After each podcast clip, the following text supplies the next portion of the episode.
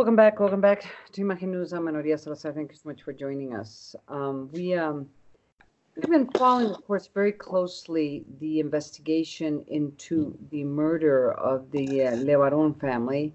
This murder that really has shaken Mexico in many ways. I would say not only Mexico but around the world due to the brutality exercised against women and infants, children, six month six month olds it's interesting to see what will happen or how this uh, tragedy is going to introduce into an impact on the Mexico-U.S. bilateral relationship. As you know very well, President Donald Trump uh, tweeted uh, the um, tweeted a message directly to President Manuel López Obrador offering help by the U.S. government. He also stated that there, in order to combat these criminals, you need a war and he was very, you know, in, in, in an indirect way, he was critical of Mexico. And of course, there has been reactions from other from other parts of the U.S. Uh, government. Uh, the a senator stated he would prefer to go to Syria instead of coming to Mexico. And there, of course, continues to be a lot of um, pressure uh, uh exercised against U.S. the Mexican government in order to solve this uh, to solve this crime and to start controlling the violence that is uh, that has grown in Mexico. To talk about this, and I welcome him back, Maximilian Holst. He is a researcher and he coordinates the security program at uh, Mexico Evalúa. Maximilian, uh, welcome to the show. What was your re- initial reaction? First of all, uh, Ana Maria, thank you for having me. Um, yes, you described correctly what happened this week. Uh, definitely a tragedy. And this message coming from Donald Trump is certainly a, a direct critique to what Mexico is doing in terms of security. Um, however, the Mexican president, Andres Manuel Lopez Obrador, um, he's not really open uh, to get the military help uh, that Trump is offering. Um, in one of his daily morning conferences, uh, President Lopez Obrador said that there is no need for foreign government intervention, and if there was, uh, there there would they would need to have an agreement with Mexico, and Mexico would have to ask explicitly for their help. There is, so, um, I, but there is already an enormous amount of uh, coordination between both countries on security issues. Yes, that's true. Uh, there is a whole binational uh, cooperation agenda between the two countries ever since 2006, I believe, um, when the two nations started co- cooperating. And they even had this operation back then called Fast and Furious, as you may remember. Mm, yeah. Well, talk about Fast and Furious. What what is the comp- the um, comparison? Well, back then, uh, the two governments uh, agreed that uh, illegal uh, arms trafficking from the U.S. into Mexico was a problem. So uh, the U.S. coordinated this fast and furious operation, in which they were trying to to track uh, where the arms flow were going. Mm-hmm. Uh, however, the the operation got sideways, and uh, the arms got lost in the process.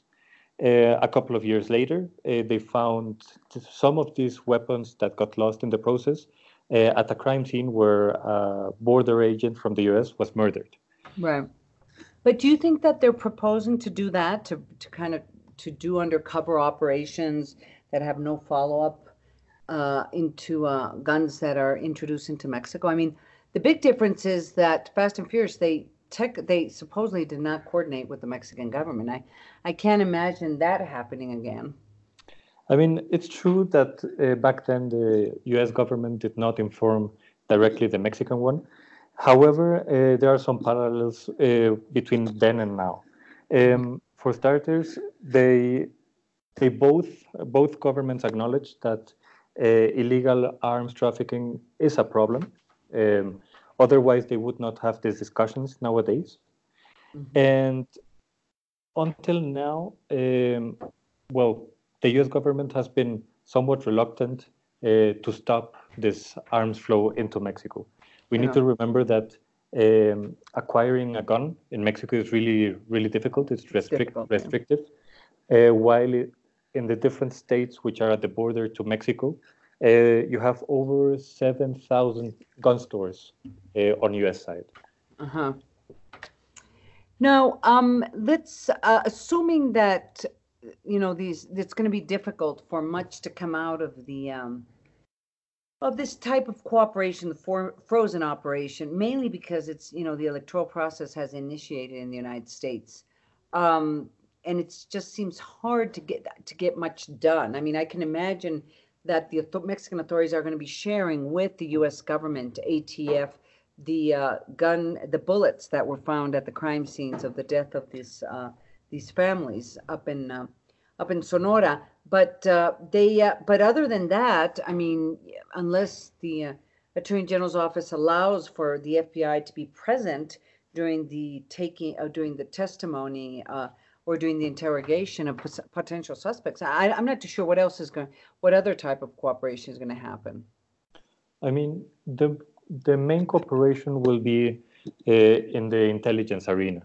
Uh, probably there will be uh, some information or some intelligence gathered on US side. And since they cannot intervene directly, they're going to pass this information, this intelligence information, uh, to the uh, to the Mexican authorities, uh, Wow. hoping that they will act on this on this intelligence. Mhm. It'll be interesting. Um, the, uh, the- you know, what, what's been fascinating is how, what uh, important role Secretary of Foreign Relations Ebrard has taken in all of this. Yes, definitely. Uh, he's been very, very active, um, which is, well, this is something which gives us some, some optimism. But at the same time, uh, since the U.S. election is taking place uh, in the U.S., uh, we are kind of skeptical uh, about how serious this disagreements or these proposals are actually going to be. hmm Do you, uh, one final question. It's interesting to talk to you because ev- the people have, uh, there's a lot of opinion in terms of what could potentially, what could potentially be the reaction of the United States. Do you have any, uh, do, you- what, what is, what, what do you think Donald Trump's going to do?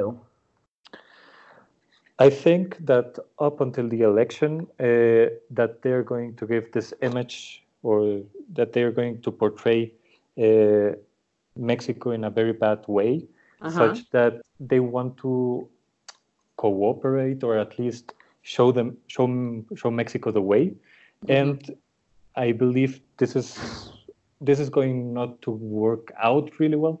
So I think the the whole topic on the wall uh, is going to come back in a more well in a in a central way uh, once again.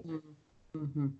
Okay, it's interesting. Um, come back on the show. We need to analyze further uh, data that's coming out in regards to uh, what has been the crime situation in Mexico. So come back soon, Maximilian. Yes, of course. Thank you for having me. Thank you, Maximilian Holst. He is a researcher at uh, Mexico Evalúa. Let's. Uh, that's it. That's it for the show. Maria Salazar. Take care. Bye bye.